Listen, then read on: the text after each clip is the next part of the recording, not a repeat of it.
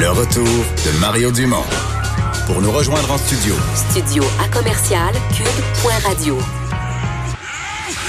Appelez ou textez 187 Cube Radio. 1877 827 2346. Actualité internationale, évidemment, tournant autour euh, de la COVID. Normand Lester est là. Salut, Normand. Salut. Bon, euh, j'ai écrit là-dessus cette semaine. Plusieurs l'ont fait, ici et ailleurs. Le rôle de la Chine, le beau rôle, le mauvais rôle. Parce que la Chine essaie de se placer comme le, pays modèle, le présentement, qui s'en est fort bien sorti, là. Hein?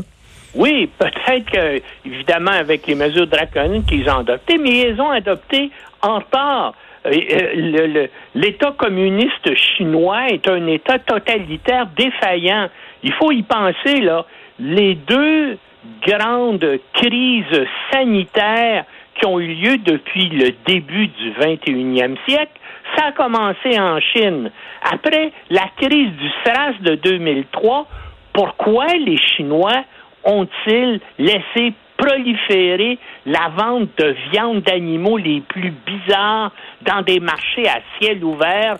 Avec des animaux vivants qui se mélangent avec la viande? Oui. Au lieu de les interdire carrément, c'est un État totalitaire. Il aurait pu dire aux gens, écoutez, vous allez en prison pour la vie, vous allez dans un camp de concentration si vous continuez à, faire ça. Mais ils n'ont rien fait de ça. Écoutez, c'est uniquement cette semaine-là que les autorités sanitaires chinoises ont annoncé qu'on allait interdire en Chine la viande de chat et de chien. En tout hmm. cas, mais c'est sûr que la Chine est à l'avant-garde de la surveillance numérique de sa population, hein, de la reconnaissance faciale à la géolocalisation par téléphone intelligent, puis ils disent, ben voilà, c'est efficace pour freiner euh, le, développement du coronavirus, mais ça sert aussi à surveiller la population en général, en particulier les opposants et puis euh, les critiques du euh, régime.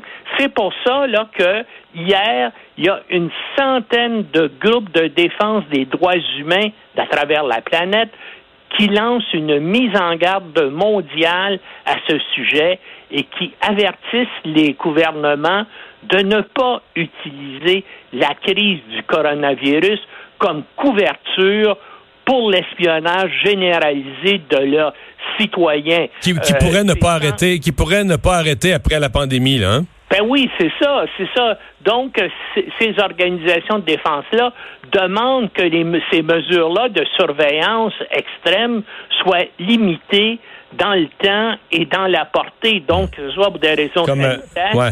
Mais ici, là, euh, on parle de, de, géolocalisation. J'ai posé là-dessus euh, des questions là-dessus aujourd'hui.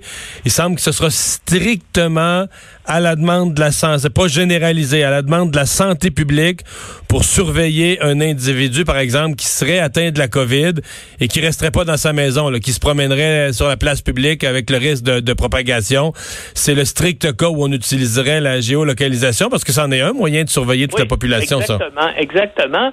Et puis, et, c'est une menace. Et une fois qu'une technologie est développée, ben c'est difficile là de la de la cerner, de la de la limiter. Puis disons-le, les populations qui sont effrayées actuellement par la propagation du coronavirus sont beaucoup moins réticentes à ce que les gouvernements s'introduisent dans leur vie privée si elles pensent là, que ça peut les protéger et protéger leur famille. Donc, euh, c'est sûr que les gouvernements totalitaires, eux autres, je pense pas euh, qu'une fois qu'ils vont être là-dedans, ils vont, ils vont garder ces méthodes-là. Espérons puis qu'il y ait des contrôles dans des hmm. pays démocratiques comme comme le nôtre pour empêcher justement que ces méthodes de surveillance-là se généralisent. Euh, Normand, euh, les États-Unis et l'Iran qui se préparent à une nouvelle escalade en Irak, oui, on a encore ça en tête malgré la crise?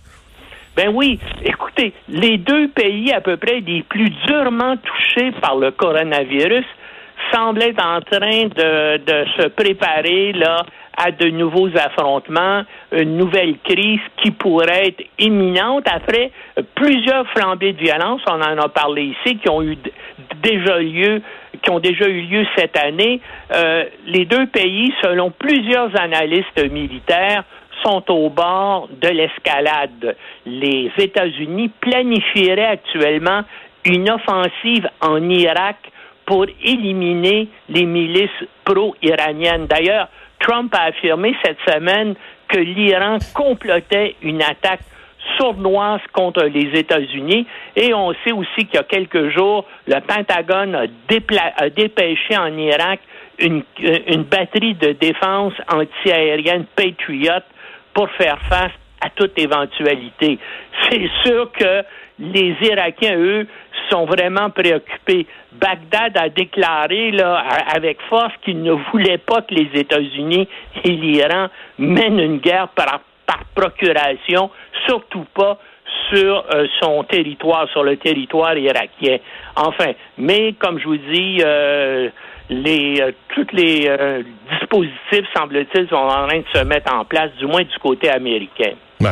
Euh, Normand, euh, dans, la, lutte contre le coronavirus, euh, on a parlé évidemment des, des problèmes qu'il y a eu ici, des appels particuliers de la santé publique dans la communauté juive assidique. C'est le cas à New York aussi ou à Brooklyn où il y a le même genre de problème. Mais même en Israël, même dans l'État juif d'Israël, il y a de la difficulté à faire respecter là-bas les règlements, les mêmes genres de règlements par les sectes ultra-orthodoxes. Hein? Oui, puis ça cause les mêmes problèmes qu'ici. Jérusalem, là, euh, euh, euh, fait face vraiment aux mêmes problèmes qu'ici au Québec. Les Juifs orthodoxes israéliens ignorent les directives du gouvernement sur la distanciation sociale et sur le confinement. les Juifs ultra-orthodoxes en Israël constituent environ 12% de la population, mais représentent jusqu'à 60 des cas de COVID-19 dans les hôpitaux israéliens. Euh, euh, en, même temps, Normand, ça nous donne un échantillon. Ceux qui croient pas à la valeur de la distanciation, là, ça nous donne un petit échantillon représentatif de dire, regardez, voici une communauté qui font pas attention, qui continue de se réunir, puis regardez ce qui arrive. Là. Regardez, regardez le taux de propagation, regardez le nombre de personnes affectées. C'est ça. Lorsque des policiers de Jérusalem ont infligé des amendes à des gens qui défiaient les ordres de rester à la maison. Il y a des juifs ultra-orthodoxes qui sont mis à crier nazi.